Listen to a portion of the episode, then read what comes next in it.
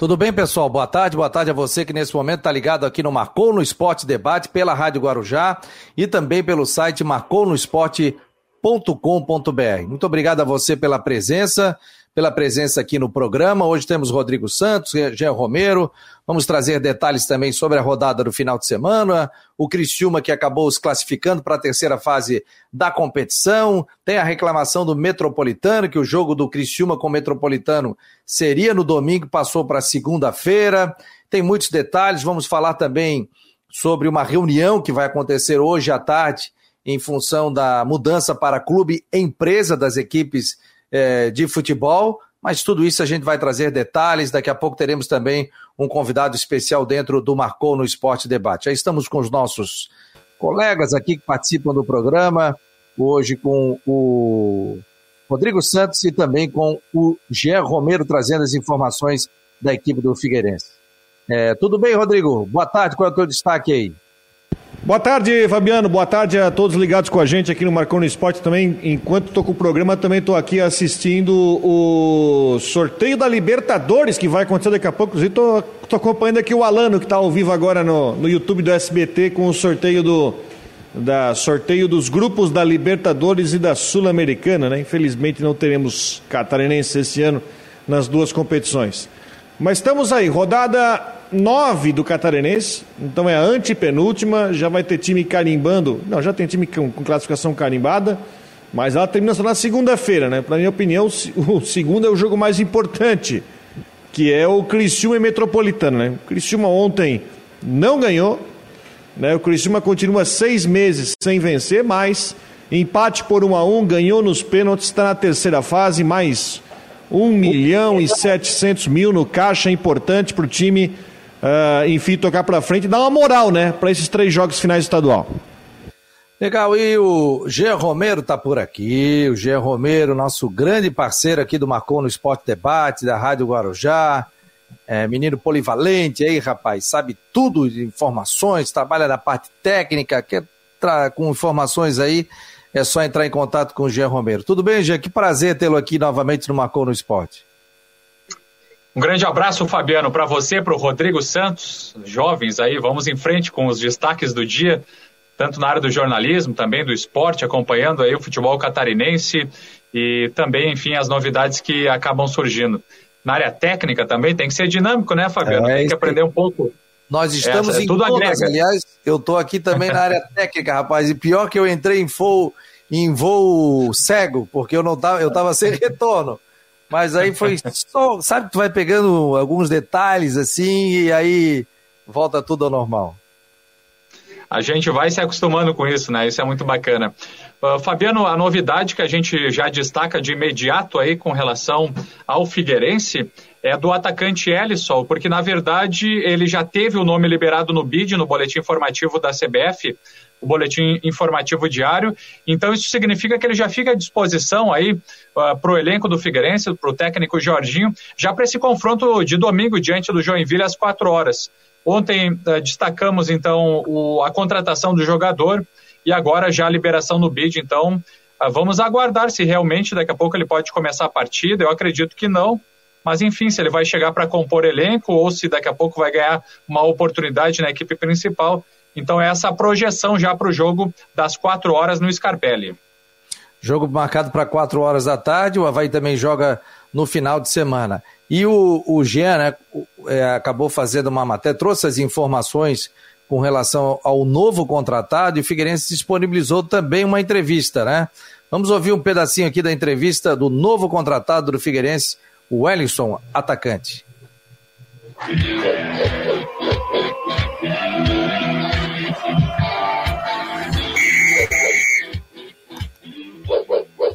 Figueirense anunciou um novo reforço para a temporada 2021. Trata-se do atacante Wellison, de 23 anos, com passagem no Brasil de Pelotas e também no Coritiba. Confira agora a entrevista de apresentação do novo reforço. Boa tarde, Wellison. Seja muito bem-vindo ao Furacão. Eu quero começar te perguntando como você avalia essa chegada ao Figueirense. Então, uh, realmente agradecer a, a todos aí pela, pela recepção. Uh, sabe do, do tamanho da, da camisa, né? É, chego muito feliz com, com entusiasmo muito grande, com a, com a vontade muito grande de poder representar bem essa, essa camisa que tão grande é. É, você já treinou com o restante do elenco e eu queria saber qual é a primeira impressão que você teve do clube e do trabalho do Jorginho. É, antes, antes de vir, eu, eu, eu já sabia do, do tamanho da, da grandeza do, do, clube, né? Então, o que encontrei aqui era, era o que eu, que eu esperava, né? A estrutura do clube muito boa, os profissionais muito bem. Então, uh, estou feliz, estou muito motivado para poder conseguir bater no topo com, com todos os meus companheiros. O Figueirense ele vem numa evolução no campeonato e eu queria saber como é que você avalia essa disputa por espaço. É, chego com toda a minha humildade no mundo, né? É, espero poder agregar da melhor maneira possível, como o Jorginho tem ideia de me colocar para jogar. Espero poder corresponder da melhor maneira possível uh, à expectativa de todos. Com a documentação em dia, você já está a, a, jogar? Como está a sua condição física hoje? A minha condição, minha condição física está, tá, vamos colocar 80%, né? Colocar 100% quando, quando tiver uma, uma, sequência boa de jogos, mas condição física estou ok, espero poder cair no bid logo aí para poder estrear. Eu quero deixar uma mensagem para a torcida? Que vão ver um cara com muita, muita raça, muita vontade, muita personalidade e eu espero poder agregar o clube, como eu sei que o clube vai agregar a mim. Abraço e tamo junto. Tá aí a matéria do Figueirense através do seu site, né? Muito legal. E, e já apresentando o jogador.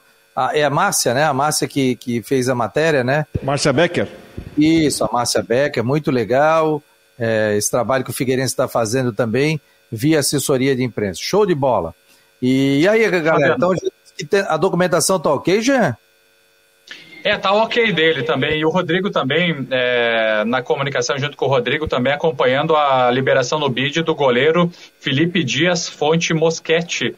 Goleiro também que já vestiu a camisa do Goiás, já foi liberado, tá com o nome inscrito aqui no bid da CBF no boletim informativo diário com a data de ontem, acompanhando também é, por parte aí pelo lado do Figueirense.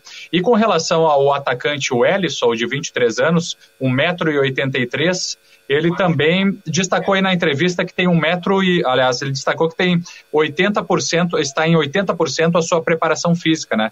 Pelo menos foi o que disse aí na coletiva com relação à possibilidade de ele já entrar em campo, viu, Fabiano e Rodrigo? E aí, Rodrigo? Podemos ter novidades então no Figueirense para o final de semana, né? Podemos, podemos, né? O Ellison é um jogador que é, ele estava no Curitiba, chegou a atuar é, na Série A, chegou a entrar em alguns jogos da Série A pelo Coxa, depois foi emprestado para o Brasil de Pelotas, fez alguns jogos na reta final da Série B pelo Brasil. Enfim, é um jogador que precisa de mais rodagem. Enfim, está no bid. Ele é a opção do Jorginho, tem que ver situação técnica física, mas a parte, a parte de documento, o Figueirense correu rápido para conseguir regularizar o jogador. E aí eu fui dar uma consultada no bid, até passei pro, é, pro Jean, que é esse goleiro que chegou, né? Já está também no bid. Felipe Moschetti, de 22 anos, goleiro, base do Coritiba, passou pelo Desportivo Brasil, pelo Marília, pelo Goiás e no ano passado atuou no Operário do Mato Grosso do Sul e no Marília. Então tem mais uma novidade aí, mais um goleiro, né? Possivelmente aí para cobrir a lacuna do do Vitor Caetano, que vai ficar suspenso aí, é, vai ficar suspenso por tempo indeterminado, né? Por causa dessa questão envolvendo o DOP, para se defender, e o Figueirense traz mais um goleiro. Ó, oh, e tem a foto dele aí, consegue botar, não? Senão eu coloco aqui, me manda que eu já coloco a foto do goleiro. Estou te mandando neste momento. Figueirense não, não confirmou, né? O, o... Mas tá no bid, né? Tá no bid, cada, tá, é, tá no bid e contratou, é. né? É, claro. o, bid que, o bid que deu o flagrante ali na, no acompanhamento do, do competente Rodrigo Santos, porque oficialmente o Figueirense não anunciou. Então é exatamente isso, é a questão do goleiro Vitor Caetano, é um problema para o Figueirense, é um defensor a menos, e por isso a necessidade então da, da contratação agora é, de um novo jogador para o é, sistema defensivo, o goleiro Felipe Moschetti, né, jogador jovem aí, como disse o Rodrigo, atleta que agora com 22 anos faz parte do Figueirense. É, só falta o anúncio oficial, mas ele já faz parte do elenco. Então já são 21 novos contratados na equipe é, do Furacão para essa temporada. E é importante dizer também para vocês, porque nas redes sociais, quando a gente acaba anunciando essas novidades, é, saiu também uma discussão entre a torcida ali no meu Twitter, ou enfim, no Twitter também do Marcou no Esporte, sobre a situação, por exemplo, do Figueirense não ter recursos, não ter dinheiro e estar tá contratando jogadores. Acontece que ele está nesse processo de recuperação judicial e muitos dos atletas estão chegando Aí, por, por questão de empréstimo, né, Fabiano e Rodrigo? Então eles chegam por empréstimo, os clubes que detêm os seus passes acabam pagando aí parte dos salários dos jogadores. Tá aí, ó. Felipe Dias Fonte Mosquete, inscrição, tudo tá no BIT, Figueirense Futebol Clube, data de publicação 8 de abril, 17, 22 e 35 segundos. Tá aí o Rodrigão, já em parceria com o Jean Romero, já trazem a informação, portanto, da vinda desse goleiro. Normal, né? A gente sabe que o Figueirense está fazendo muita parceria com relação a isso, trazer jogadores, de, de tentar esse tipo de situação, então Vamos ver o que, que vai dar aí sobre essa, essa questão da, da vinda de, de jogadores para o estádio Orlando Scarpelli aqui, né? Já que o Figueirense está tá buscando é, atletas, né? O que é muito importante nesse momento. Fabiano. Oi. Então, então o Figueirense tem o goleiro Emerson Júnior, que tem sido titular. O Rodolfo Castro, que teve o contrato inclusive renovado com o clube, acabou sofrendo lesão, mas já está sendo relacionado, já treina normalmente com a equipe. E também agora mais a chegada do goleiro Felipe Moschetti. Três goleiros, três defensores e o Vitor Caetano que está fora, né? Não tem nenhum prazo para ele voltar, por isso a contratação. É, vamos esperar essa questão dele, né? Porque a questão do Vitor Caetano aí tem julgamento, né? E realmente deve demorar um pouquinho, né, Rodrigo? Pela tua experiência aí, deve demorar, né? Vai demorar um pouco ainda, não é uma coisa simples, até porque por causa de pandemia também o ritmo de julgamentos não é, não é tão grande. Aí tem análise, enfim, pode caber recurso. É assim, você não trabalha com tempo para isso, né? Então você não pode, você não sabe que isso aqui está resolvido daqui a, sei lá, 15 dias ou daqui a dois meses. São negócios que é, tem a como é que é a parte de se juntar provas, né? Então é uma coisa que você, enfim, não sabe quando pode contar. Pessoal, sejam muito bem-vindos. Estou botando aqui no nosso grupo. Você pode fazer parte do nosso grupo de WhatsApp do Marcou no Esporte. É só entrar no site, tá lá, grupo WhatsApp, bem na, no, ah, no lado direito, e você entra e recebe as informações durante o dia. Quando pintar informações, a gente acaba divulgando a nossa produção. A gente só promete e não mandar vários durante o dia e também não mandar durante a madrugada, porque daí arrebenta, né? Quem fica com o celular ligado e, e recebe isso aí não dá, né? Mas as principais informações aí a gente sempre divulga, tanto do informações do Figueirense com o Jean Romero, como também do Havaí com a presença do Cristian Delois Santos. E também a nossa arquibancada havaiana, que tem com o, o nosso amigo o Vandrei Bion, segunda, quarta e sexta ele escreve, e também o Ivens de Abreu, ele escreve segunda, quarta e sexta com a arquibancada alvinegra. Um havaiano, um alvinegro, né? E muitas novidades, notinhas, o Ivens aí está com informações importantes. O Vandrei Bion fez uma homenagem ao ex-presidente saudoso João Nilson Zunino, que completaria essa semana aqui, né? É, 75 anos. Um beijo na família, o Gabriel, as filhas do doutor Zunino, a, a viúva, a dona Marlene, né? Um beijo aí em todos aí e, e deixa saudade aí o ex-presidente do Havaí, o João Nilson Zunino, que acabou nos deixando há sete anos atrás, hein? Meu Deus do céu, e passa rápido, rapaz, impressionante. Parece que foi ontem, né? Parece que foi ontem. Ontem o, o Bion mandou a, a coluna deles, cara, faz sete anos. Eu falei, meu Deus. Mas a vida segue, né? Tiago Costa, Pedro Pedoca, Luciano Inácio, Eduardo Samarone, estão todos por aqui também. Gente, daqui a pouco nós teremos o advogado Tulo Cavalazzi, que vai falar sobre a questão do futebol empresa. Hoje, inclusive, no estádio da ressacada, o, o Batistotti vai receber senadores e para discutir isso, inclusive o relator do próprio projeto. Né? Inclusive o Carlos Roberto me passou aqui, ó, é... aqui, ó, me passou aqui a seguinte informação. É... Questões vão interferir diretamente. É... Atento ao encaminhamento de questões que vão interferir diretamente na administração dos clubes brasileiros, a Associação Nacional de Clubes de Futebol, que, eu, que é o, o Batistotti é presidente, quer ouvir os responsáveis pela elaboração do projeto de lei que trata da criação do clube empresa e a eles apresentar suas posições. Para tanto, a entidade nacional promove nessa sexta às 17 horas, nas dependências do Estádio da Ressacada, um encontro com o relator do projeto do Clube Empresa, o senador Carlos Portinho, que estará acompanhado dos seus colegas Jorginho Melo, Esperidião Amin e Romário, Romário de Souza Faria. Por videoconferência participarão os presidentes e os demais clubes integrantes da Associação Nacional. Ao final do encontro, os participantes concederão uma entrevista, né, uma coletiva por videoconferência aos jornalistas que desejarem dela participar. Poderão solicitar o endereço através do WhatsApp. Quem faz assessoria de imprensa é o JB Teles, né?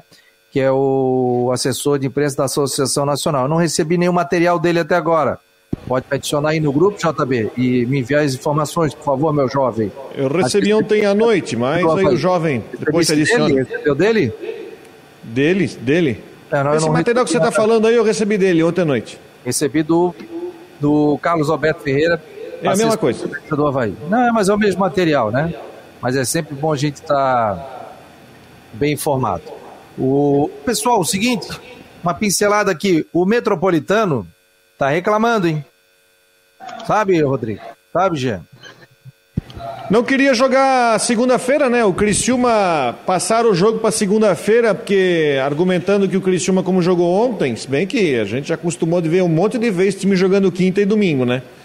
Mas pediu para adiar o jogo para segunda-feira à noite, enfim, a federação acatou e o Metropolitano disse que não foi consultado acerca disso. Sinceramente, eu não sei qual é o procedimento atualmente, porque a federação altera datas de jogos de acordo com a televisão e os clubes têm que aceitar. Agora, nesse caso, eu não sei se o clube, como nós estamos falando de um adiamento, se fosse para antecipar, eu entendo que o time visitante teria que ser ouvido. Agora, para empurrar um dia, eu não sei no procedimento é, dentro da federação se há né, alguma justiça na reclamação do Metropolitano, porque está empurrando o jogo um dia para frente, até porque não tem rodada no meio de semana semana que vem, porque semana que vem tem o Havaí e o Joinville jogando a Copa do Brasil, então só teria rodada no outro final de semana. Mas enfim, está reclamando aí. Tenho, Rodrigo, é que isso passa somente pelo clube mandante. Mandante do jogo, né? O mandante do jogo. Só se fosse antecipado. Não foi é, antecipado. Como é assim, então a gente coloca para segunda-feira, né? Eu entendo, né, que se puder colocar esse jogo preservando pela Copa do Brasil, como o Cristiúma participou, tudo bem. Só que o Metropolitano também está na briga ali para fugir do rebaixamento.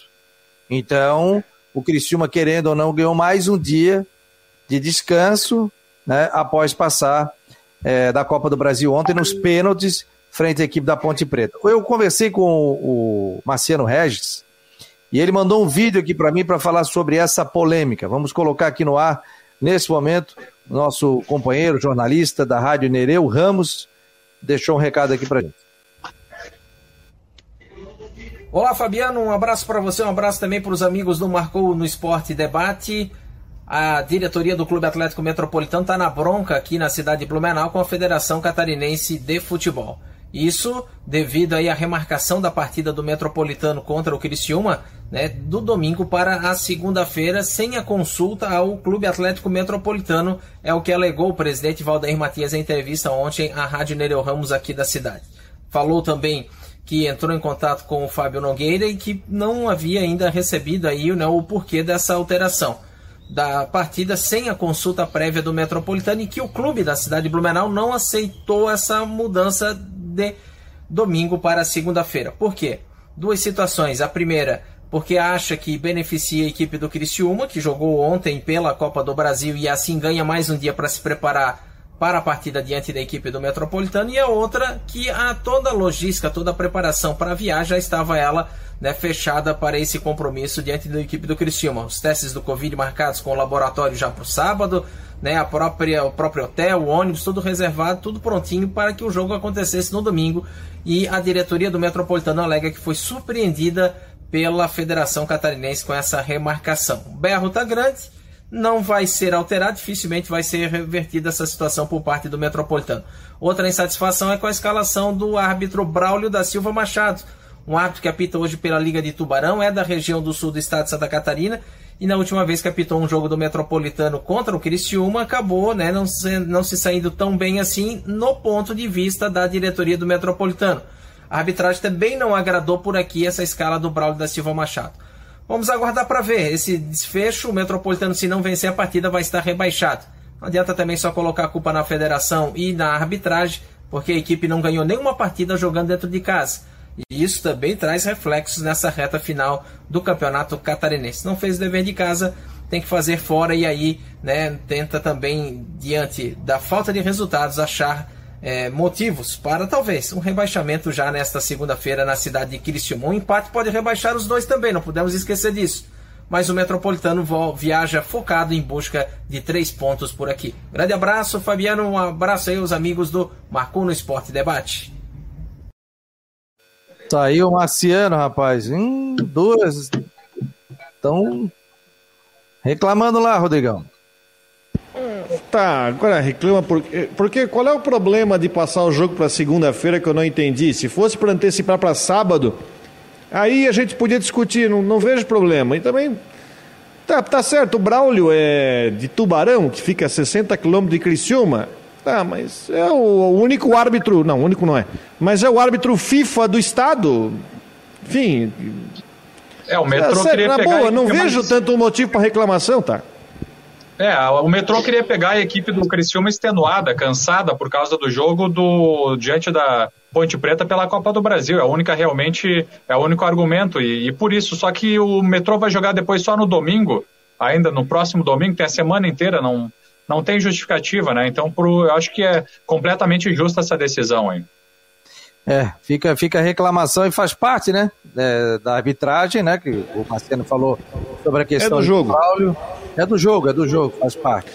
O... Olha, uma notícia, uma notícia boa, é boa mesmo. O nosso amigo Charles Fischer, presidente do Joinville, postou no Twitter agora de manhã que o Vinícius Eutrópio foi liberado pelos médicos daquela operação que ele fez e ele está inclusive voltando para as atividades. Ele vai viajar para Floripa para o jogo de domingo contra o Figueirense. Né? Ele vai dar uma entrevista coletiva hoje à tarde, mas a boa notícia foi rápido, porque ele foi, ele foi operado na quarta-feira da semana passada. Isso, então foram oito dias. Está liberado pelos médicos, está bem o Vinícius e viaja para Floripa para domingo para o jogo Figueirense Joinville. Graças a Deus, força pro. É, gente fina, o, o, nosso. Começamos o projeto, aliás, o projeto do Marcou no Esporte já existia há 11 anos, né? Mas o projeto da Rádio Web, quando a gente iniciou, a gente fazia um programa das 9 às 10. Rodrigo participava, o Alano, eu e também o Vinícius Eutrópio. Vinícius Eutrópio foi colunista aqui. E no primeiro programa ele entrou, depois no segundo programa caiu tudo, é, era dificuldade, né? Até porque a gente vai aprendendo, né? Na, na, no desespero a gente vai aprendendo. Mas o Eutrop participou muito, foi muito legal com a gente, teve toda a paciência, fizemos várias entrevistas aí e foi muito interessante. Cristian Delois Santos, uma pincelada, meu jovem, no Havaí, já colocou matéria no site do Marcou. Me fala aí que eu vou compartilhar e vou trazer as tuas informações também ali do site, Cristian. Boa tarde, meu jovem. Tá bonitinho, Cristian? É, valeu, obrigado, Fabiano. Ah, até a barba. Europeu, de barba feita. É, que momento, hein? jogador, viu? Pois é, Fabiano, vamos lá, o Havaí, então, que treinou hoje pela manhã, realiza amanhã à tarde o último treinamento e depois, né, concentração para o jogo de domingo. E a grande expectativa é por conta do departamento médico. São muitos jogadores no departamento médico, no DM havaiano. A gente está vendo aí a matéria do atacante Gabriel, 20 anos, foi titular aí em duas partidas, foi destaque né, como melhor em campo é, na partida contra o Metropolitano. E tem aí né, a entrevista coletiva que ele concedeu hoje para, o, para a assessoria de comunicação do Havaí. E o jogador né, tem esse, essa pretensão de permanecer na titularidade. Ele que viu muito de perto também outro garoto da base, né, seu do banco de reservas, o Gustavo, que fez o gol da vitória contra o Joinville, garoto também de apenas 18 anos de idade. Então, essa garotada aí que está dando sustentação pro Havaí. Por exemplo, no jogo contra o Metropolitano, aliás, no jogo contra o Joinville, na ressacada, o Havaí tinha 11 jogadores no banco de reservas à disposição. Destes 11 jogadores, nove são jogadores da base, né? Então, né, para te ver como o Havaí está se utilizando deste recurso. Apesar do torcedor reclamar que muitos deveriam ter mais oportunidades e tal, mas os números, né, estão aí, né, para serem confrontados. Então, Departamento Médico Havaiano espera aí o retorno de Edilson, retorno também do Renato, o próprio Vinícius Leite, né, tá um, tá um, um tempo ali também deve ser liberado, e também do Getúlio, se a gente for falar aí em termos de jogadores titulares. É, parece que deu uma boa evoluída também na situação do zagueiro Alan Costa, tem uma tendinite, deve ser liberado nos próximos dias, mas acredito que no jogo contra o Concórdia, Claudinei Oliveira ainda vai utilizar bastante a garotada da base. E vai né, deixar, quem sabe, jogadores estarem recuperados aí na melhor forma para o jogo de quinta-feira pela Copa do Brasil contra o FC Cascavel. Eu acho que o DM vai segurar um pouco mais estes atletas, viu, Fabiano? Joia, Cristian, vamos botar um pedacinho do, da entrevista dele? Vamos colocar aqui? Vamos botar um pedacinho ah. da entrevista do jogador, do atacante Gabriel, 20 anos, o Gabriel tem 20 anos, né? E o Gustavo tem 18. Porra, essa dupla aí, imagina no ataque, dá 38 anos. que legal, rapaz. Vamos botar um pedacinho aqui do. Fala, Gabriel.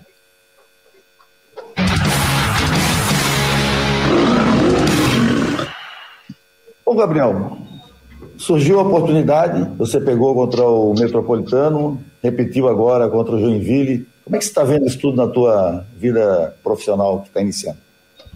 Primeiramente, bom dia. É, fico feliz em estar tá recebendo essa oportunidade que o professor me deu aí. E é gratificante ter o grupo me recebendo aí. Fico muito feliz. E bora para a próxima aí.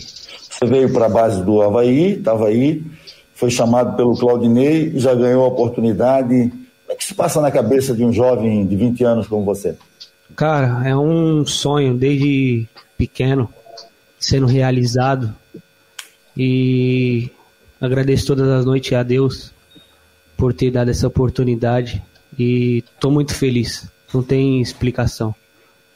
Como é que é jogar com atletas experientes que o Havaí tem em seu elenco, como o Betão, agora o Júnior Dutra, Rafael Pereira, Lemão, enfim, como é que é conviver com essa, com essa turma? Ah, é muito bom, mano. Eles faz a gente, a gente aprende com eles, né? E de você ver o Betão, você viu, eu vi mesmo no Corinthians lá, vários times que ele passou, tive oportunidade, ter oportunidade com ele hoje em dia é muito gratificante. Tá aí um trechinho aí da entrevista. Você quer ver mais a entrevista? Entra lá no site do maconosport.com.br e ali você tem é, mais detalhes sobre a entrevista coletiva do jogador. Quer falar, Rodrigo? Alguma pergunta aí para o Não, só a pergunta que eu quero fazer para o Christian, qual é a tendência? A tendência para o jogo de domingo é, é, repetir o time e também a questão do Bruno Silva, agora acabou a suspensão, tem uma tendência que ele retorne ou, ou o Claudinei deve manter o time para domingo?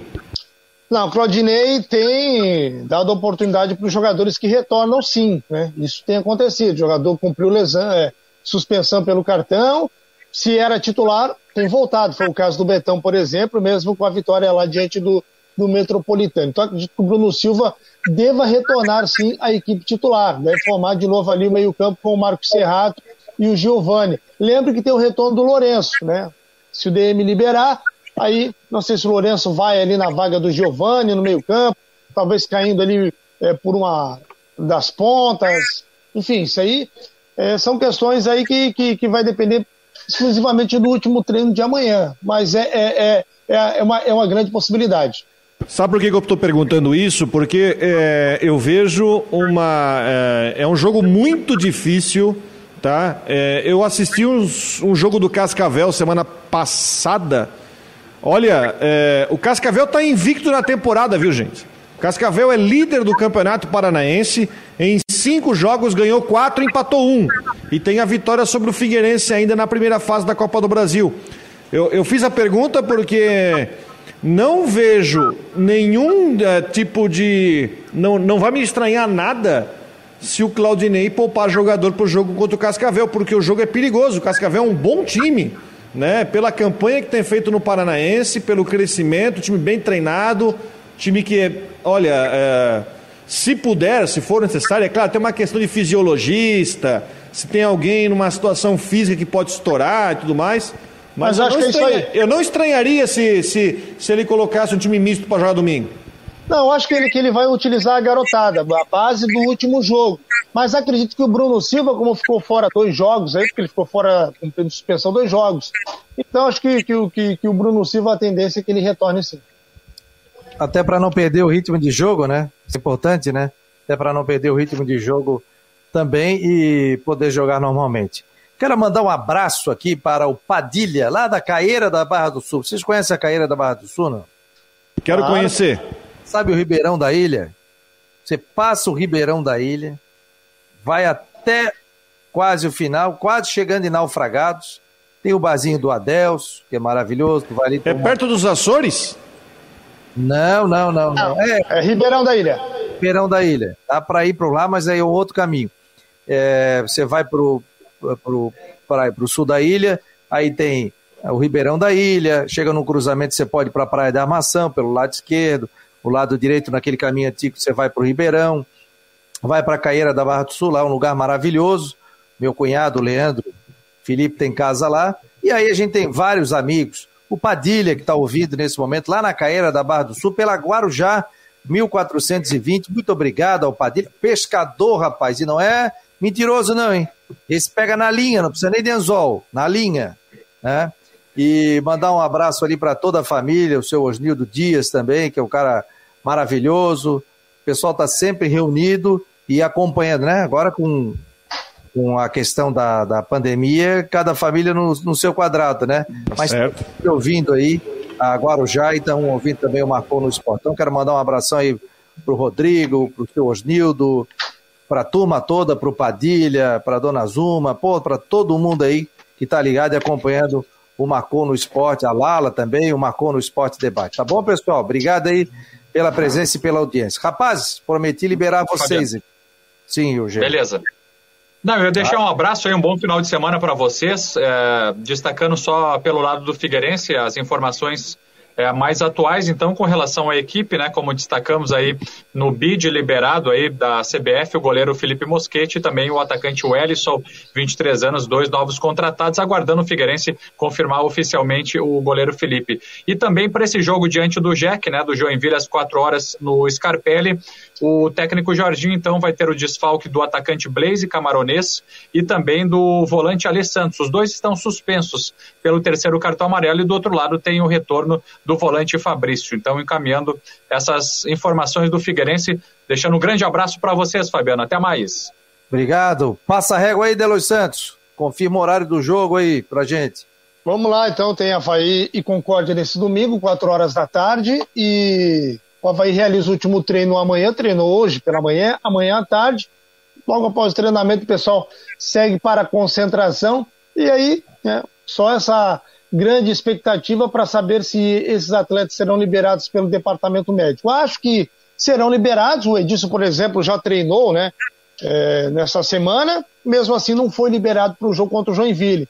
Acho que contra o Concórdia também não deve ser liberado. O Havaí é, chegou aos 14 pontos, terceira posição. O próprio departamento de futebol do Havaí já informou que a ideia né, é terminar essa fase entre os quatro primeiros. Então o Havaí já está ali, né? Já está ali. Então acho que talvez aí uma, uma tendência de, de que os garotos novamente no time titular, né? Para que quando voltar, volta todo mundo para o jogo contra o Cascavel.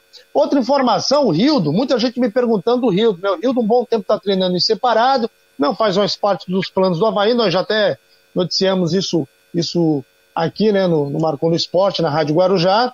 E O, ultimamente o Havaí acabou tirando ele, não está mais nem no site lá da relação de atletas. Então, fui buscar, né, porque dessa informação, né, não está mais lá, a rescisão já foi concretizada, é, Marco Aurélio Cunha me respondeu que está tudo bem encaminhado, só falta acertar aí a questão né, financeira, mas o atleta né, já, já não faz mais parte mesmo, não vai permanecer, então essa questão já em relação ao nome dele não estar mais figurando entre os jogadores no site oficial do clube. Obrigado, Cristian. Bom final de semana, bom trabalho. No domingo estarei ouvindo o senhor. Manda um abraço para mim, tá? Mando sim, mando sim. Grande abraço para você, para você também, Rodrigo. Bom final de semana. Valeu. Obrigado. Cristian Delos Santos, Romero, gente fina, pessoal fazendo um belo trabalho. Aliás, é o seguinte, né? Acabou o jogo, já tem matéria no site produzida pelo Christian, com coletiva, pelo G. Romero também com coletiva. Então, você pode acessar o Macon no e receber. Ah, mas eu não quero acessar, eu quero receber. Ali tô deitadão, tô tomando a minha gelada, vendo o jogo, quero recebê-lo pelo WhatsApp. Faça parte do grupo de WhatsApp, entra lá, só entrar no link, pronto, automaticamente você já vai fazer parte do grupo de WhatsApp. Obrigado a todos que estão também pelo aplicativo do Macon no Esporte. A informação que eu tenho é o seguinte, Rodrigo. O problema do Havaí é que tá inchado, tem jogadores, só que para mandar embora tem que pagar, né? Então tem gente que tem contrato, tem contrato até o final do ano, então tem jogador que não vai ficar. Só que tu chegar pro cara e dizer o seguinte, amiguinho, não vou contar contigo. Ah, pois é, mas eu tenho um contrato até dezembro. E aí? Ah, tem que tentar emprestar, né? Eu acho que pode ser uma, uma, alternativa. Eu estava pensando aqui uma coisa, né? O, Havaí, se passar de fase na Copa do Brasil semana que vem, vai levar 1 milhão e 700, mas descontando aí o que tem que descontar, dá um pouco mais de um milhão e meio. Mas aí você vai usar esse dinheiro para pagar a rescisão de jogador? Então é mais fácil tentar achar uma solução, emprestar, enfim, para algum clube, outra da Série B, da Série C, enfim, dar um jeito de tentar livrar de despesa, né? Agora... Aliás, uma outra, uma outra curiosidade, né? É claro que isso, é, em uma situação normal, com o público, seria impossível de acontecer, mas teremos dois jogos em Florianópolis ao mesmo tempo no domingo, né? Ah, com certeza. Havaí e Figueirense. Olha, isso não acontece, hein? Não, é raro. Com o público isso é impossível de acontecer. Não, é impossível de acontecer por causa do terminal, a volta e tal. Até poderia ser se o jogo fosse um quatro horas da tarde e outro nove e meia da noite.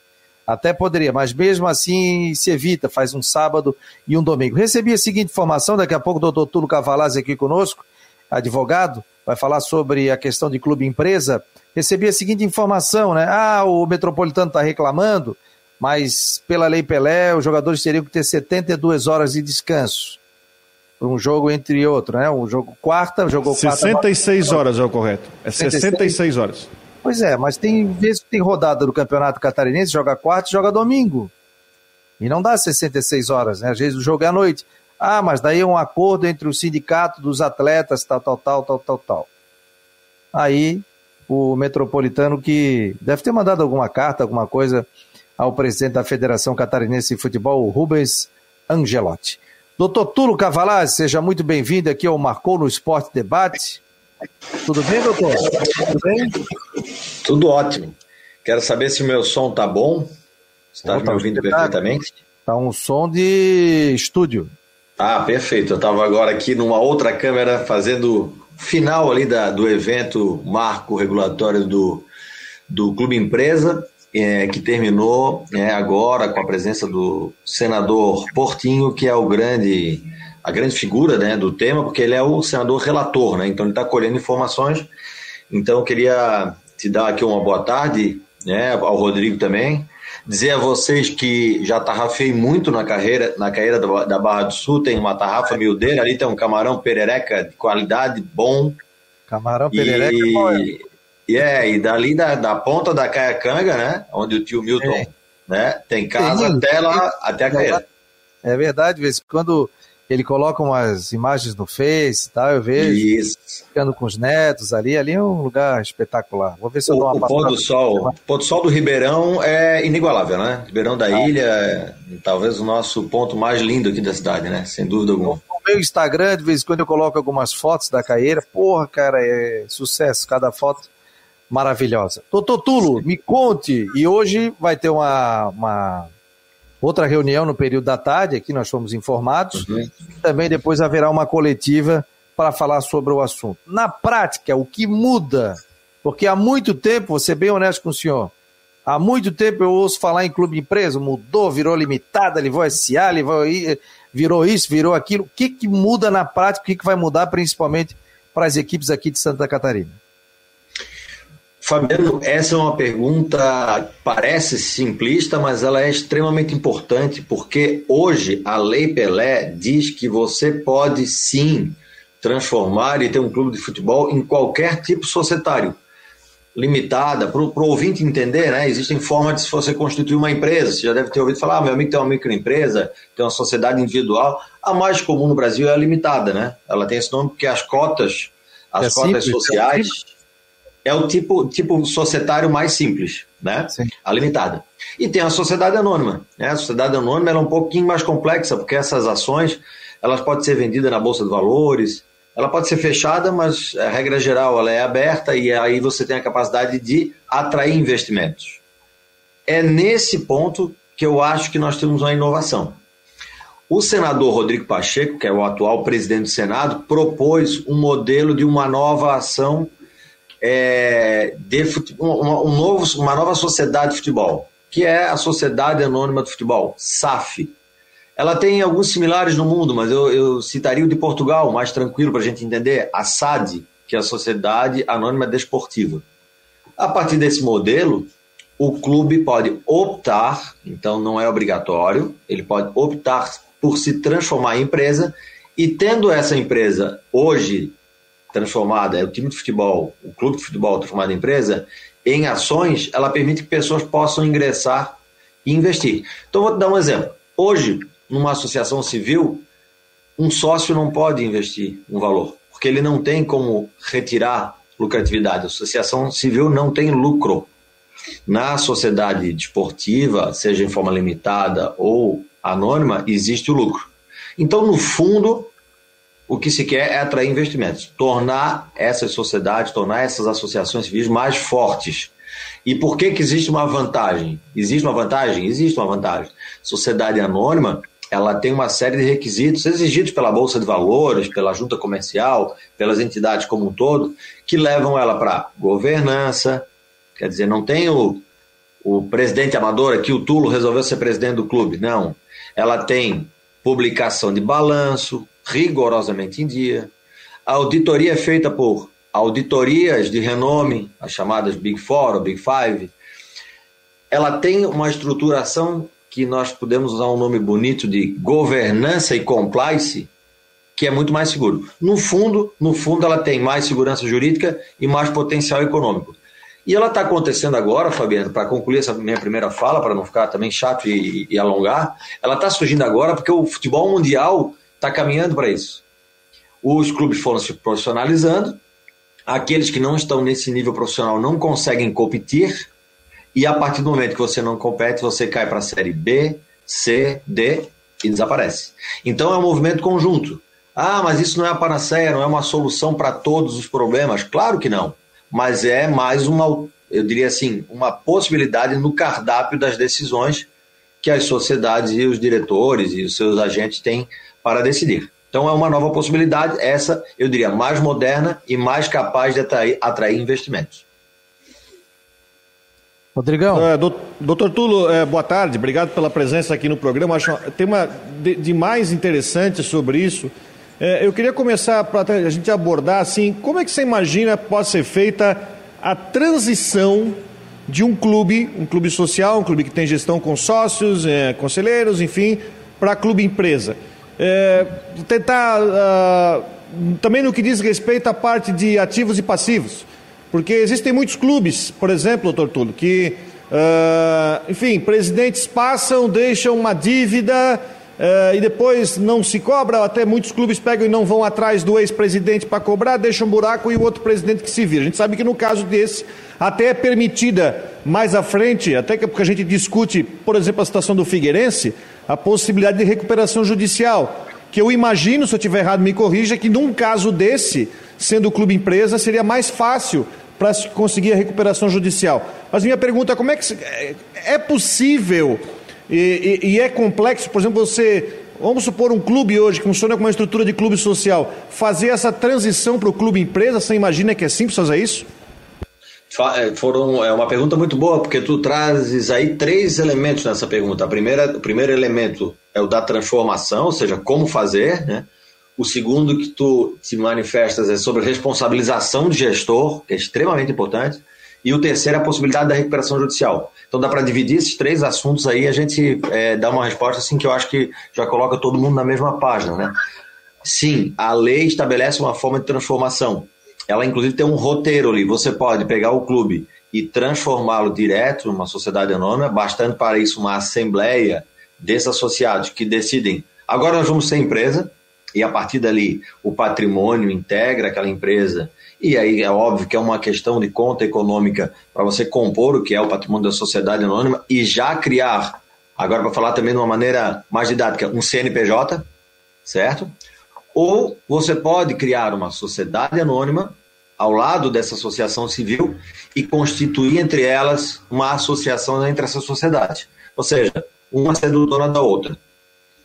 Essas duas hipóteses, elas estão previstas na lei, são um pouco técnicas, mas elas não são difíceis. Eu diria, Rodrigo, que o maior obstáculo aí, e ontem na rede social, quando eu tuitei a respeito, eu um, fiz um Twitter de brincadeira, eu acho que isso é bom por causa disso, por causa daquilo, faz um, um aspecto geral. Muita gente veio para a rede social para dizer é, exatamente isso, mas culturalmente a gente não está pronto, não tem cultura para isso. E é verdade, é verdade. Antes de mudar no papel, porque isso, nós advogados, os administradores, os gestores, vamos conseguir constituir isso de maneira formal. Mas culturalmente você tem que se preparar para isso. Então eu te diria o seguinte, Rodrigo, dá para fazer, é fácil, desde que a Assembleia Geral de Sócios e Associados esteja de acordo. Aí tem aquelas maiorias estatutárias, né? Você ver dois terços, maioria absoluta, etc. Essa é a primeira parte da pergunta. A segunda que tu falaste sobre responsabilidade de gestor é extremamente importante, porque nós não temos legislação específica para responsabilizar o gestor nos clubes de futebol de uma maneira muito clara. Na verdade, a Assembleia de Sócios é que decide, mas até o nosso modelo de sócio ele é esdrúxulo. Se nós pegarmos os nossos modelos de sócio de associados aqui dos clubes catarinenses, por exemplo, o sócio não é um sócio patrimonial, ele é um sócio de arquibancada, ele compra 12 meses de jogos de futebol e ao final do 12 mês ele deixa de ser sócio. Então, até o modelo de associação nosso ele, ele é um pouco embrincado e, de certa forma, a gente acaba ficando sem uma constituição de segurança jurídica até para cobrar do gestor. Na sociedade anônima, não. Ele responde de todas as formas que um gestor de sociedade anônima responde, até porque ele está administrando patrimônio de terceiro. Essa eu acho que é uma segunda situação. Só vou fazer aqui uma, uma parte que uma legislação que trouxe responsabilização de sócio, de, de aliás, de, de, gestores na associação civil, é a do Profut. Lá tem um capítulo inteiro que fala sobre a irresponsabilidade ou a responsabilização do gestor que não cumpria as obrigações. Então veja que é uma, é uma lei criada paralelamente para tentar atingir o clube, que normalmente diz, olha, eu sou uma entidade privada, eu não devo explicações para ninguém, a não ser para o meu próprio conselho. E aí nós temos o conselho deliberativo, aquela questão é, da formalidade da Assembleia, quem está em dia, não tá, quem não está em dia, e aí acaba realmente criando uma desorganização muito grande. E o terceiro ponto, que tu falaste da recuperação judicial, é extremamente relevante, porque é, se nós formos falar assim na letra fria da lei, se você é empresa, ok, você pode utilizar o benefício da recuperação judicial nada mais é do que uma assembleia de credores onde vão decidir a forma que vão aceitar receber uma dívida. Ok. Se você não está constituindo empresa, é verdade que não há uma previsão legal expressa para a recuperação, porém, porém os clubes de futebol eles já exercem hoje uma atividade econômica e ao fazer isso, ao exercer atividade econômica, eles se equiparam. Então, recentemente nós tivemos uma recuperação judicial da Universidade Cândido Mendes, no Rio de Janeiro. É um caso público eu posso citar aqui. Essa universidade ela não é uma empresa, mas uma universidade não vive também de venda de, anu, de, de anuidades para os alunos, de mensalidades, ela não tem uma atividade econômica, ok, equiparada então à empresa, teve o direito da recuperação judicial, é o que ocorre com os clubes de futebol. O, o Jorge está fazendo uma pergunta aqui, que é a seguinte, ó. é muito comum as associações atuais serem detentoras do direito de uso dos terrenos, né, onde ficam os estádios, como por exemplo é o caso do Figueirense. É, passando para a limitada, perde-se o direito de uso do estádio?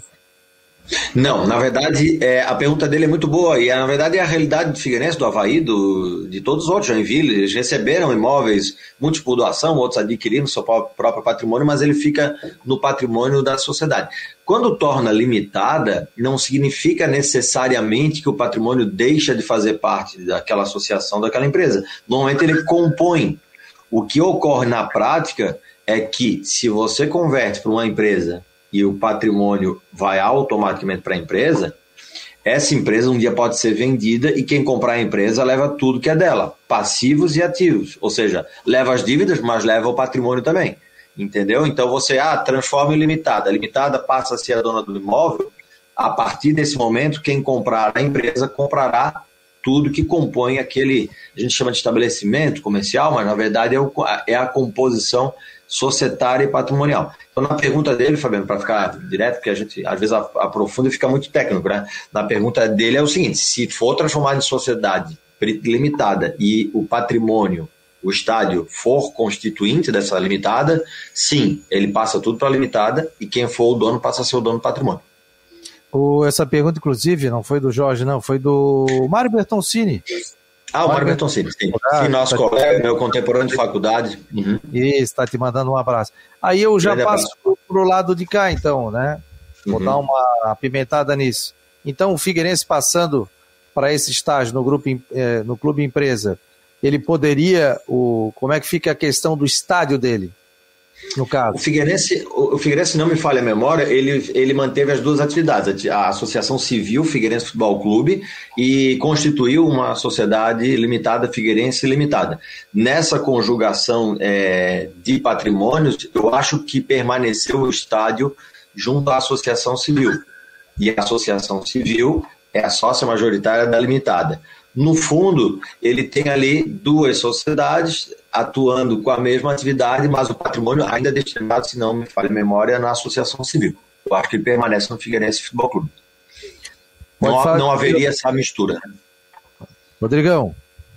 É, só uma, sobre essa questão da formação do. Você entende uh, que é, da forma como esse projeto foi discutido, né, como está sendo discutido pela Associação de Clubes, juntamente com né, governos, você acredita, doutor Túlio, que vai haver uma grande adesão por parte dos clubes, principalmente os clubes maiores, porque eu, eu gosto de diferenciar aqui em degraus, porque os clubes maiores, claro, até pela movimentação financeira que tem, é, tem uma situação. Existem aqueles pequenos clubes empresa, sim, formadores de jogadores, eu vou citar um que nós temos aqui em Santa Catarina, que é o Nação de Joinville, que é um clube empresa na sua essência, formador uhum. de jogadores que pensa no jogador como ativo. E tem aqueles uhum. clubes menores. Mas eu gostaria de. Uh, você entende que, uma vez aprovado esse projeto, vai ter uma tendência de um grande número de clubes fazerem essa conversão e virarem empresa, ou você acredita que vai ter espaço ainda para aqueles clubes que vão querer continuar como clube social como são até hoje? É, essa é outra excelente pergunta, porque a, o legislador aqui, Fabiano, é, para constituir a norma de um clube empresa, ele ficou pensando o que, que ele podia fazer para atrair. Vejam que lá na Espanha e em Portugal, eles não preocuparam-se em, em atrair, eles obrigaram. É obrigado a ser empresa. Quer disputar o campeonato português? Você tem que ser clube empresa. Aqui no Brasil não existe essa possibilidade. O Supremo tem uma decisão que diz que só se associa ou se só se constitui numa forma empresarial quem quer. A lei não pode impor e dizer você tem que ser empresa. Então, ela é a alternativa. Para isso, para que ela atraia essa figura, o que, que se pensou? No projeto originário, que era do deputado Pedro Paulo, na verdade, no outro projeto, não no originário, mas no que rivalizava com esse do Senado, ele teve uma ideia. Ele disse o seguinte: ah, vamos fazer uma grande, é, um grande parcelamento de passivos, de débitos fiscais. Os clubes devem muito, então vamos dizer o seguinte: quem parcelar o débito fiscal aqui ganha, quem, quem se transformar é, em empresa ganha esse grande parcelamento fiscal. Ele tentava atrair dessa forma. O, pro, o projeto atual ele não é tão assertivo. nessa questão. Ele diz o seguinte: olha, quem for empresa vai pagar só 5% de imposto, de tributação, num período específico até ajustar as suas, a sua governança. É um atrativo interessante? É, porque os clubes hoje pagam eles não pagam, na verdade, né? Eles tentam pagar uma grande quantidade de tributos, incidentes sobre a folha, imposto de renda, contribuição social. É muito pesado ser um clube de futebol no Brasil hoje. Eu reconheço que pelo amadorismo que nós temos tradicional da constituição dos clubes, é a, a exação tributária, a cobrança tributária é muito forte.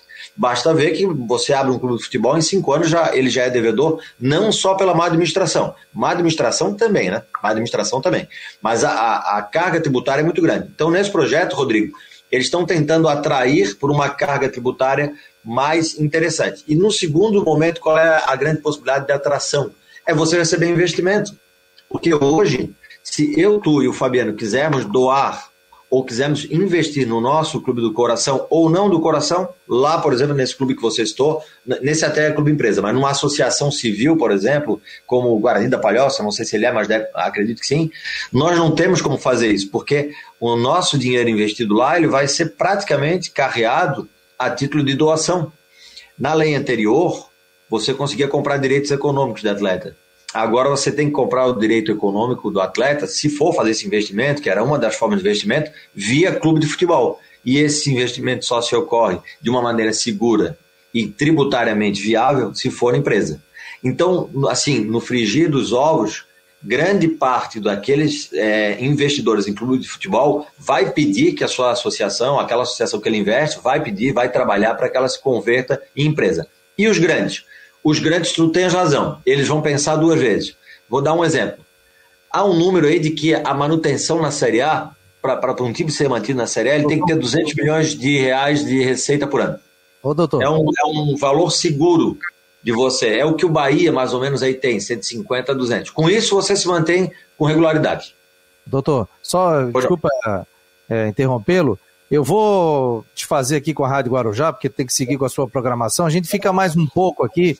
Você que está na Guarujá, é só entrar no site marconosport.com.br, ver com imagem, ou acesse o nosso aplicativo para Android, ou entra no site, clica ali em cima, tem a rádio, o player da rádio está do lado também, é flutuante, né? Onde você andar no site, ele está ali, clica e fica ouvindo aqui, a gente fica mais um pouquinho com o doutor Tulo Cavalazzi.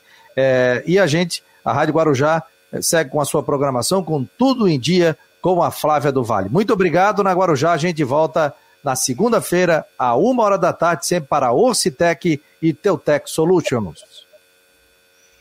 Show, continuamos aqui no Marcou no Esporte Debate. Você pode migrar para cá e também fazer a sua pergunta. Só mandar um beijo aqui, agradecer a dona Ana Maria, irmã do seu Lauro Búrio, que está ligada aqui conosco.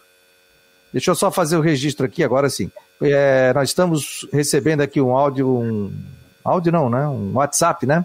Da dona Ana Maria, irmã do Lauro Búrigo. Também estou na Caeira da Barra do Sul, sempre te ouvindo na Guarujá desde o primeiro programa. Sucesso e parabéns.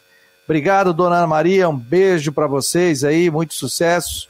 E quem sabe aí, final de semana, vou dar uma passadinha aí na Caeira, bater um papinho com o seu Adelso, né? Com distanciamento que ali é lugar maravilhoso. Tá bom? Um beijo para a senhora, obrigado pela audiência. Doutor, pode continuar, por favor. Então, é tia do Laurinho, né? Tia, tia é, do Laurinho Burgo. E, e o Lauro Burgo jogou com meu pai, sabe, no Figueirense. Foram contemporâneos, disputaram até posição. Eles, eles disputavam, pelo que eu sei, ali as posições no ataque. Foram contemporâneos. Não sei se muito tempo, mas jogaram juntos. O Lauro sempre falava isso aí. O Laurinho é grande figura também, né? Querido Bom, amigo.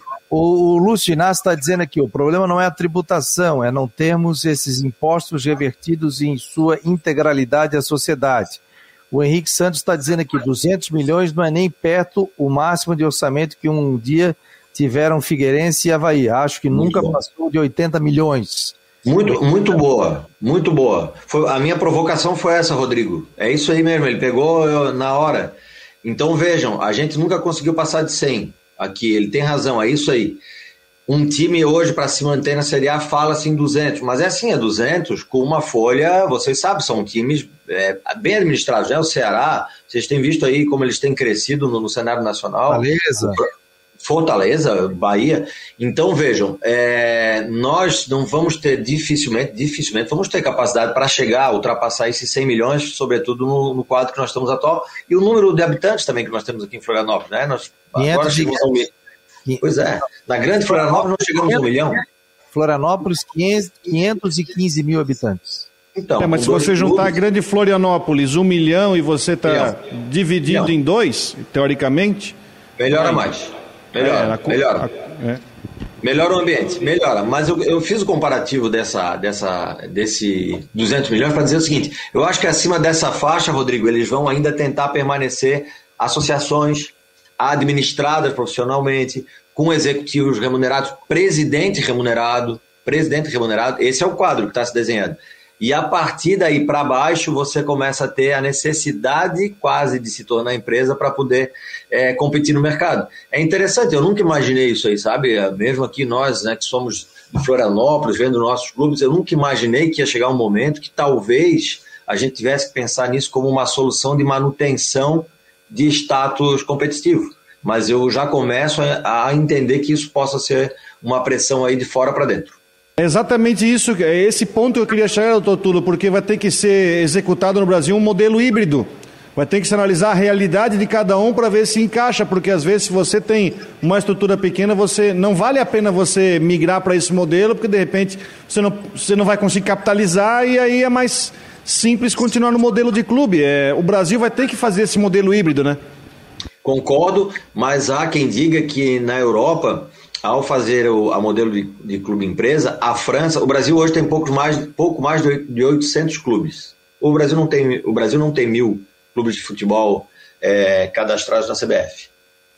Na França, esse número disparou quando foi é, possibilitada o clube empresa.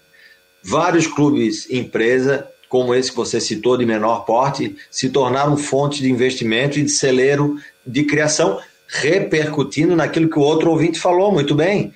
É, a gente não vê o, o, retorno desse, o retorno social desse tributo. Mas se ele for aí no entorno do Orlando Carpelli, no centro de treinamento, se ele for na ressacada, ou se ele for no, no Guarani da Palhoça, em outro clube, ele vai ver que ali estão mil é, pessoas direto ou indiretamente se alimentando, que ali existem um emprego relevante de 200 a 250 pessoas, que existe a criação de vínculos sociais no entorno. Então, o clube, o clube de futebol ele é sim um ente econômico de altíssima relevância. Tanto é verdade, Fabiano, que se a gente fizer uma conta aqui, Havaí Figueirense Cristiano, não, Havaí Figueirense Chapecoense, os três na Série A, eles trariam cada um 19 delegações, 19 delegações por ano para cá. Então dá 60 delegações, cada uma com 30 pessoas para se hospedar essas pessoas todas nos hotéis e se alimentar aqui na região, sendo que a cada jogo dos nossos vizinhos, Grêmio, Inter, Curitiba, Atlético Paranense, nós sabemos que são mais duas, duas, mil, duas três mil pessoas que para cá se movimentam em torno do campeonato. Então vocês vejam o que, que é uma competição com três catarinenses ou quatro na Série, A, na série A e o que, que é um ano sem nenhum ou um apenas na Série A. É, esse tipo de movimentação de conta é que, é que nós precisamos fazer num contexto geral para entender o futebol e, e tudo que de, dele deriva, né? É, com certeza, né? Com, com certeza é isso. E você vê viável tanto para Havaí e Figueirense se, se transformar em clube empresa? Eu vejo sim, eu vejo que uh, eles têm o tamanho, têm a marca, tem um reconhecimento nacional, tem torcida para isso, tem qualidade de, de associados para debater o tema e para começar a discutir a questão. Ou um sistema de transição, como disse o Rodrigo, faz um híbrido, vai olhando o que é que dá para fazer, ou já vai direto para um melhor momento. Uma coisa é certa, Fabiano. Quem ficar por último nessa corrida nacional vai não vai beber água limpa. Quem chegar na frente vai beber água limpa. Por quê? Porque há uma movimentação de clubes internacionais comprando clubes brasileiros, comprando clubes na América do Sul, na América Latina. E eles estão fazendo isso por uma questão óbvia. O que, é melhor? Ficar comprando jogador aqui a peso de ouro, ficar trazendo, vindo comprar atleta com 16 anos, como eles querem liberar na FIFA agora, ou ele ter aqui clubes localizados onde ele possa ter, inclusive, a vantagem de vivenciar a realidade nacional. É muito, é muito comum, Fabiano, eu estava falando recentemente esse exemplo, nós tivemos no aeroporto de Florianópolis uma certa resistência. Não, Pois é, mas vão vir os suíços, eles não conhecem nada, nem falam português aqui, eles vão chegar e a gente tem ali uh, o, uh, aquela lanchonete que tem uma coxinha de galinha ali embaixo, que eu adoro, aquela pizza ali de cima, e a moça da lojinha, tá bom, eles vieram, estão aqui, é o aeroporto mais bonito do Brasil. Eles já estão com camisa de time de futebol da cidade, andando de bicicleta na beira-mar, já tem filho manezinho da ilha, na caeira da Barra do Sul, para a gente citar aqui o exemplo eles, eles se incorporam, a tendência de quem vem de fora é se incorporar, é se integrar, e cabe a nós fazer essa integração com quem dinheiro, com quem tem dinheiro, porque o dinheiro lá está valendo 7 por 1, né? Então você tem essa possibilidade. É evidente que existem investimentos. Agora, vai investir numa associação civil? Vamos lá, nossas associações. Falar aqui do, do nosso quintal. Seis, Paula Ramos, Lira, doze. O que, que eram essas associações, Fabiano, na nossa época de adolescência? se não verdadeiras potências.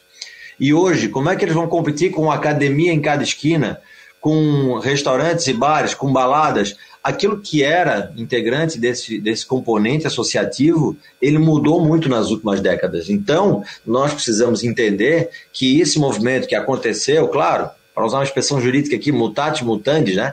Que, mas assim, essa, essa transformação que aconteceu nos clubes sociais, ela vai passar pelos clubes de futebol também. E aí pode ser que a gente veja clubes menores, como disse o Rodrigo aqui, é, que foram montados só por investidores, se tornando até competitivos sobre os grandes.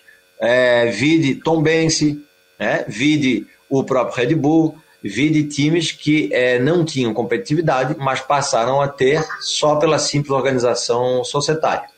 Isso é um, uma realidade. É, muita coisa vai mudando, né? A gente vê, por exemplo, fazer um programa hoje na internet, muda, né? E há aquele saudosismo, né? Agora, esse negócio do cara ser presidente, por exemplo, na época do doutor Zunino, colocar 12 milhões, isso está lá na, no, orçamento? Tem, vai, 13 não, milhões, eu acho. 13 milhões lá no balancete. Algo, algo em torno de 13, é. O cara colocar uma grana dessa, né? Então, por exemplo, não tem mais esse negócio de ficar passando o chapéu. Vai chegar lá, não. Você quer comprar uma cota do clube, é tanta, 100 mil, é 200 mil, investe, vai querer entrar, viram algo, algo completamente profissional. É a mesma coisa ter aqui, ah, eu quero ser sócio do Marcou no Esporte. Ó, tem isso, tem isso, tem aquilo. O cara não Sim. vai botar dinheiro por botar, né? Sim. Sim, tem que haver o retorno vejo... e tem que haver transparência, né, Rodrigo? Aconteceu, bota no site.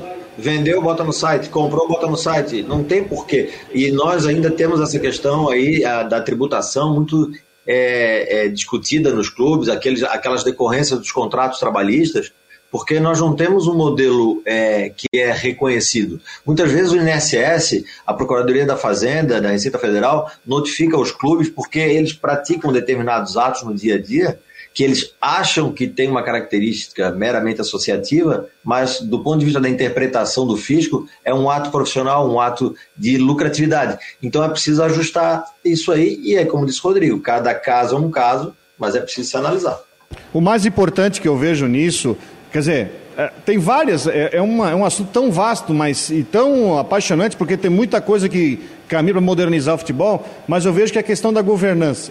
Porque principalmente você tem que prestar conta, você tem que soltar balancete. Bom, se bem que os clubes têm que soltar também, mas você tem que prestar conta para os teus é, sócios, né, para os teus cotistas, não sei se o termo é o correto é esse, porque você tem hoje situações como, por exemplo, que eu falei na primeira pergunta, o presidente pega, sai do clube, que é o que o Figueirense está tá vivendo. A empresa saiu, deixou uma dívida, como é que você vai conseguir cobrar lá atrás? Tivemos um caso do Joinville, alguns anos atrás, onde o ex-presidente, o presidente acabou o mandato, saiu do clube, um ano depois ele executou o clube, porque, ah, porque eu emprestei dinheiro do meu bolso para lá, agora eu quero reaver, ele acionou o clube. É justamente para evitar esse negócio de, para eh, conseguir arrumar, deixar a casa arrumada, você ter uma governança bem feita para evitar esses problemas que podem acabar com o clube de vez. Bom, tá vendo o que com o Joinville aconteceu com o Joinville? O buraco financeiro que ele se envolveu depois da queda da Série A para a Série B, porque começou a ter é, dirigente colocando dinheiro do bolso, e depois agora começou a querer cobrar do clube. E aí vão ter planejamento que você consegue fazer. Acho que a governança é a coisa mais importante, que vai fazer com que muito clube irresponsável na, na sua gestão entre nos eixos e consiga fazer, enfim, funcionar com as suas com as suas pernas, enfim, funcionar da forma correta, né? É você ter tranquilidade para você poder investir e você ter uma coisa profissional, por exemplo. Se me perguntarem agora aqui, Fabiano, qual é a audiência do programa? Eu vou saber dizer. Tanto no Face, tanto no YouTube, tanto no Twitter, vou passar o que, é que aconteceu, tal. Ó, eu tô num. Agora num. No Analytics aqui, eu estou vendo que nós tem 73% das pessoas no, no mobile, que é o celular, desktop 23% e no tablet 34%. Estou vendo que tem gente do Belém, de Belém, estou vendo que tem gente aqui em Natal, estou vendo que tem gente em Aparecida de Goiânia, tem gente na Parnaíba, tem gente em Ribeirão Preto, tem gente em Curitiba e gente aqui na Grande Florianópolis. Então me abre um mapa disso. Aí quando eu chego lá para vender o meu programa, eu vou dizer que não, é assim, assim, assim. Eu chego com todas as métricas e a pessoa vai ver, não. Tem condição, tem possibilidade, vale a pena investir. Eu acho que é o caminho para profissionalização. Esse negócio de presidente que é, deixa sua empresa de lado por paixão e, né, e isso destrói até uma família, né? A gente vê a situação que é, né? Não é fácil, né, doutor? Não, eu acho que isso tem muito a ver com os nossos clubes locais. Eles chegaram num ponto, é, é quase que uma virada de chave, entendeu? Chega num ponto que tu é, tem que dar um passo além. E eu acho que a governança, o Rodrigo pegou bem, é a grande herança que, que esse tipo de debate deixa para nós. E ele faz com que a gente tenha mais clareza para quem precisa investir e se não tiver investidor, por que, que eu estou batendo na tecla aqui? É que se não tiver quem faça o investimento, não vai haver competitividade. Eu estou falando aqui em ganhar campeonato mesmo, não estou falando. O torcedor quer ganhar campeonato, ele quer espetáculo, ganhar campeonato. Para o time dele competir, ele tem que ter jogadores de qualidade. Ah, dá para montar um super time só com atletas de base? Dá, mas é muito, muito temporário e raro acontecer, né? A gente sabe que a qualidade do futebol está um pouco é, ligada ainda à qualidade econômica, né? Se não está ligado na, na, qualidade econômica do atleta, não significa que ele tem que ter salário alto, veja bem. É, mas ele está ligado na qualidade econômica da busca desse atleta. Sistemas de busca, consultorias de identificação, de contratação, sistemas médicos, né, de acompanhamento, de preparo físico, de histórico de atleta, para saber se o atleta que está sendo contratado tem capacidade. E isso gera o quê? Gera necessidade de investimento de recursos. O investidor gosta de fazer isso, porque ele sabe que lá na frente ele vai ter lucro então ele investe mais naquele momento para dar mais qualidade. Se você tem essa qualidade, você chega onde? No título. Disputa títulos. A partir do momento que nós estamos é, é, assim, acompanhando no mundo o afunilamento dos clubes de futebol, a gente vai entender que aqueles que não tiveram essa capacidade econômica pode até, em determinado momento, ter um êxito. Pode, mas eles são esporádicos. A regularidade vai estar naquele que estiver mais organizado, com governança e me parece que o modelo profissional atual de gestão ele ainda está um tanto quanto culturalmente atrasado para aquilo que se necessita. É onde entra esse modelo, essa alternativa da sociedade. Mas, como foi dito aqui, quer aderir, adere. Não quer aderir, permanece mais um tempo aí na modalidade de associação civil. Doutor, quero agradecer a sua presença. Obrigado, 2 horas e 16 minutos. Obrigado ao Luciano Inácio, que fez aqui ponderações, o Eduardo Samarone, o Henrique Santos, o Jaime Vieira, inclusive o Jaime cita aqui, que opa, pulou aqui, rapaz. O, o, o sumiu aqui, cara. Fugiu, fugiu o negócio aqui que ele colocou. É, então, ponderações aqui que estão colocando. Então, isso aqui é muito importante para esse bate-papo. E vamos bater um papo depois dessa reunião. E essa aprovação deve acontecer quando? Ah, isso é interessante falar dessa, dessa agenda. Na verdade, o senador é, é, Carlos Portinho, que é do PL do Rio de Janeiro, ele acabou se tornando relator desse processo e ele está do, do, projeto de lei e que é o 516 de 2019 e ele está viajando o Brasil e colhendo informações de, todo, de todas as, as regiões e atores, como eles gostam de chamar, do atleta de futebol, do clube de futebol, do gestor, etc. Então tem uma tensão natural, né, Rodrigo?